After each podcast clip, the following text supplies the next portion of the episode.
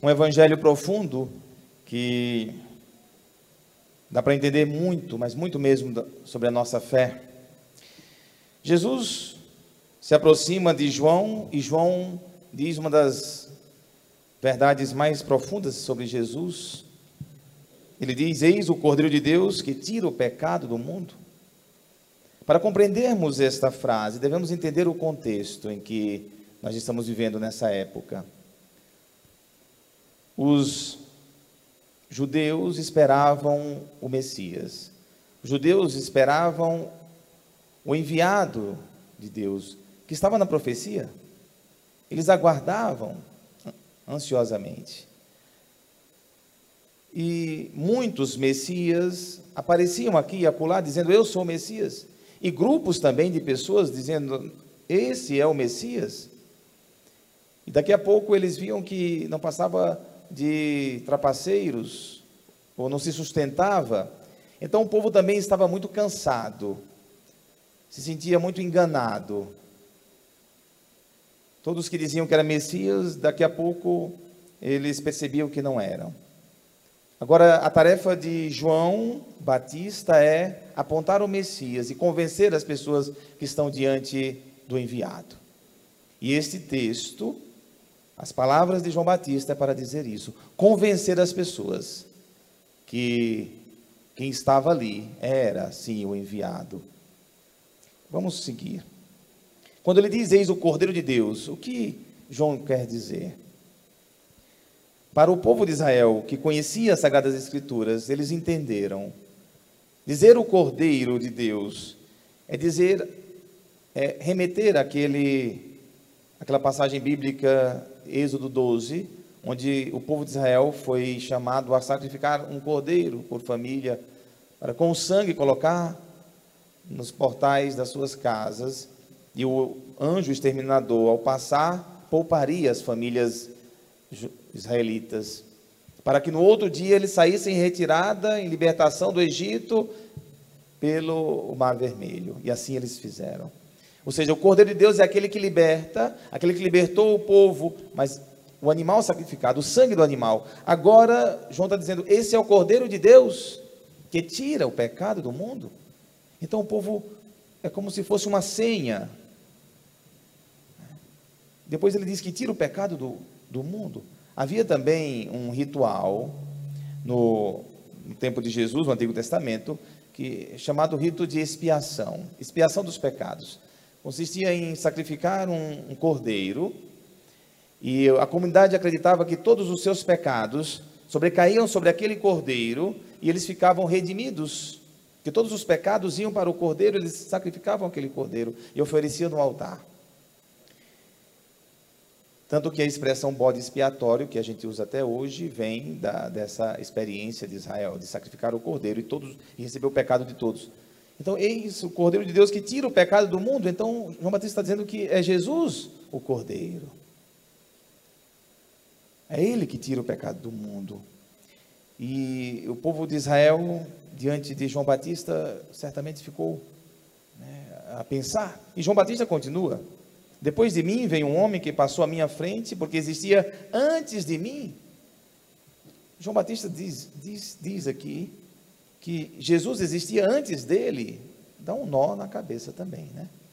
Porque João Batista nasceu antes de Jesus. Como é que ele diz que Jesus existia antes dele? Se, se Jesus nasceu seis meses depois de João Batista? O que é que João Batista está querendo dizer aqui? Está querendo dizer que Jesus veio de Deus. Está falando da divindade de Jesus. Existia antes de mim, desde a eternidade, algo muito profundo. Então ele está convencendo as pessoas que Jesus é o Senhor. E ele diz: também eu não o conhecia, assim como vocês, eu não o conhecia, que ainda fica mais complexo ainda. Eu fui pesquisar sobre isso daqui. Como é que eles não se conheciam se eles eram primos? João Batista disse aqui que não conhecia. E os estudiosos que eu pesquisei, eles dizem que é possível sim que eles não se conheceram na infância. Eles moravam em regiões diferentes e, segundo alguns estudos, João Batista teria ido muito cedo para o deserto, viver numa comunidade, provavelmente na comunidade de Qumran. E ele cresceu nesta comunidade no deserto, e ali ele desenvolveu toda a sua missão no deserto, depois é atestado pelos, pelos próprios, pela própria palavra de Deus, os evangelhos. Né? Então, essa seria uma explicação. E depois ele diz: Eu vi o Espírito descer como uma pomba do céu, permanecer sobre ele. E repete mais uma vez: Eu não o conhecia, mas aquele que me enviou a batizar com água me disse: Aquele sobre quem vires o Espírito descer e permanecer, este é quem batiza com o Espírito Santo. Então ele dá mais um argumento. Jesus é o Cordeiro de Deus que tira o pecado do mundo. O Espírito Santo pousou sobre ele. Eu vi, dou testemunho. Ele existia antes de mim, ou seja, sua origem divina.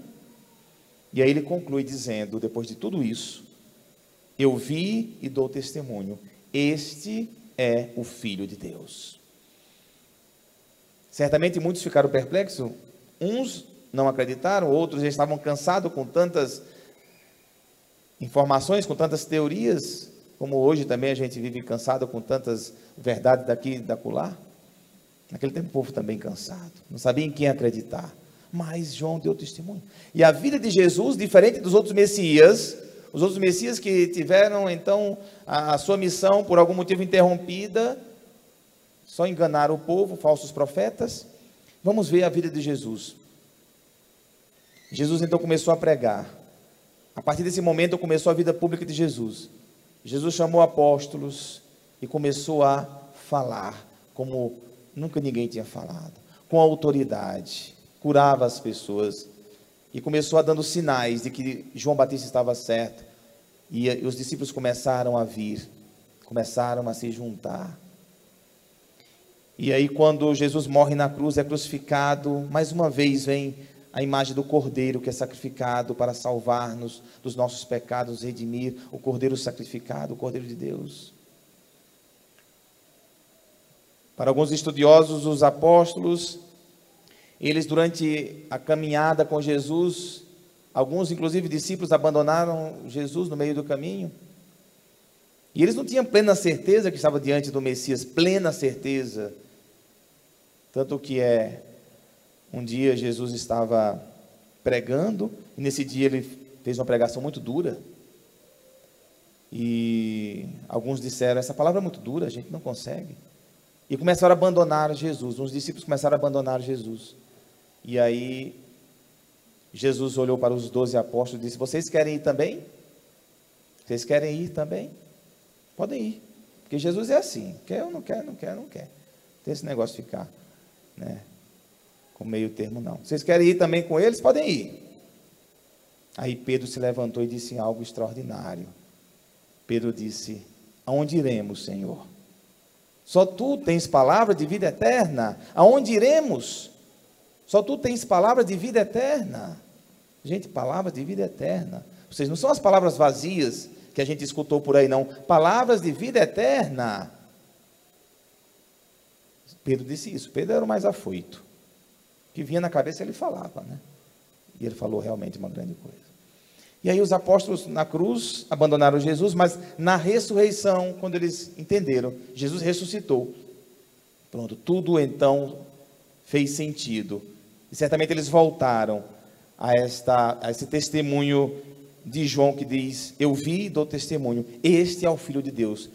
Depois da ressurreição, eles entenderam e foram capazes de doar, de, de dar as suas vidas, todos, quase todos foram sacrificados, foram martirizados por Jesus. Que coragem foi essa? Porque eles entenderam de fato: Jesus é o Messias, Jesus é o Senhor, é Ele que tem palavra de vida eterna. E aí nós estamos aqui, graças a esse testemunho de João e graças à coragem dos demais que acreditaram e abraçaram a fé no Cristo. Então, Jesus Cristo é o Senhor da nossa vida. Até hoje nós corremos o risco de ficarmos na dúvida, até hoje corremos o risco de não é, compreendermos que Jesus é o Senhor, é Ele que, que comanda a nossa vida, é Ele que tem palavra de vida eterna. Sobretudo nos tempos de hoje, quero deixar essa mensagem aqui para vocês. Jesus é o Senhor, é o Filho de Deus, É Ele que é o caminho, a verdade e a vida. Como ele mesmo disse em João 14: Ninguém vai ao Pai senão por mim. Nós estamos vivendo tempos em que muitos estão dizendo muitas coisas. Nós estamos vivendo o tempo da pós-verdade. Não sei se vocês já pesquisaram sobre a pós-verdade. Pesquisem. É importante saber sobre isso. É o que nós estamos vivendo hoje, nos tempos, não só aqui no Brasil, no, mundo inteiro. O que é a pós-verdade? É a falta de compromisso com a verdade. Ou seja, a verdade já não existe, já não interessa a verdade, os fatos.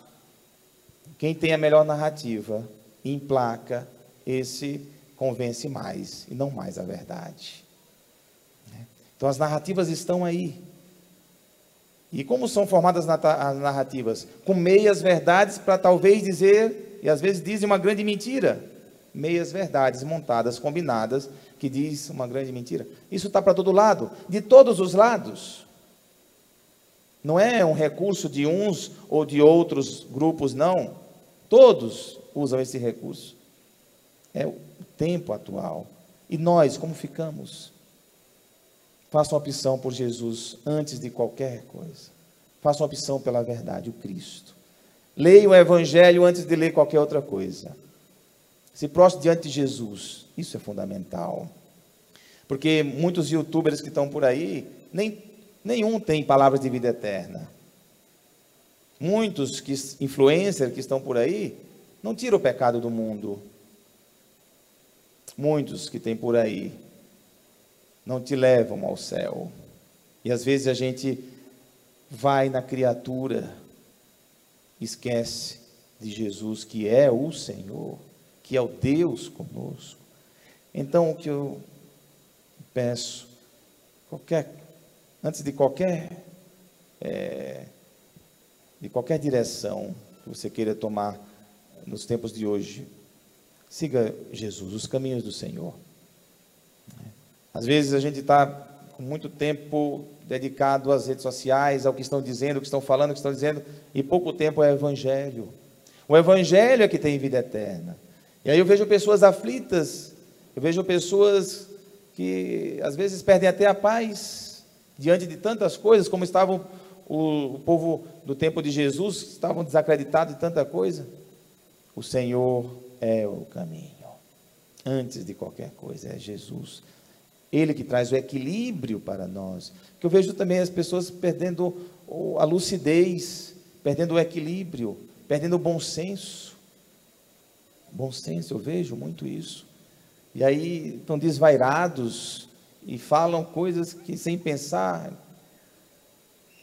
Temos que ter mais bom senso, mais equilíbrio. Estava até conversando com o Frei Leonardo esses dias. E ele disse uma coisa que foi engraçada ali, conversando, né? Mas fazia, até fazia sentido.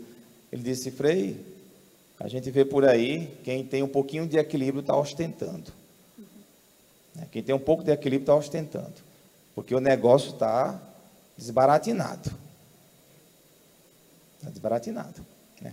Então é o seguinte, é o Senhor que dá esse equilíbrio. Que dá a paz, para você dormir em paz. É Jesus, o Senhor.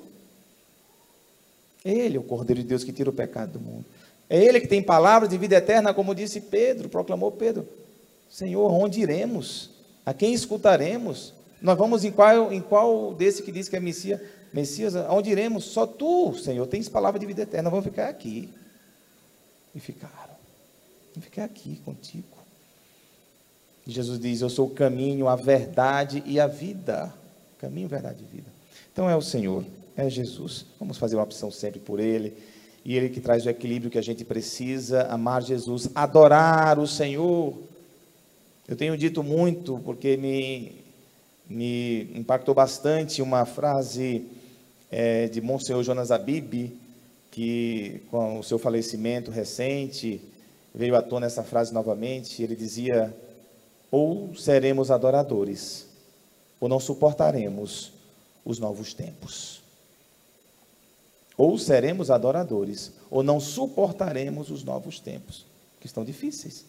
Por isso que nós adoramos o Senhor aqui. Temos adoração aqui toda sexta-feira, às 18 horas. Adorar Jesus é o caminho do equilíbrio e da paz, porque Jesus traz essa paz, essa segurança. Louvado seja o nosso Senhor Jesus Cristo.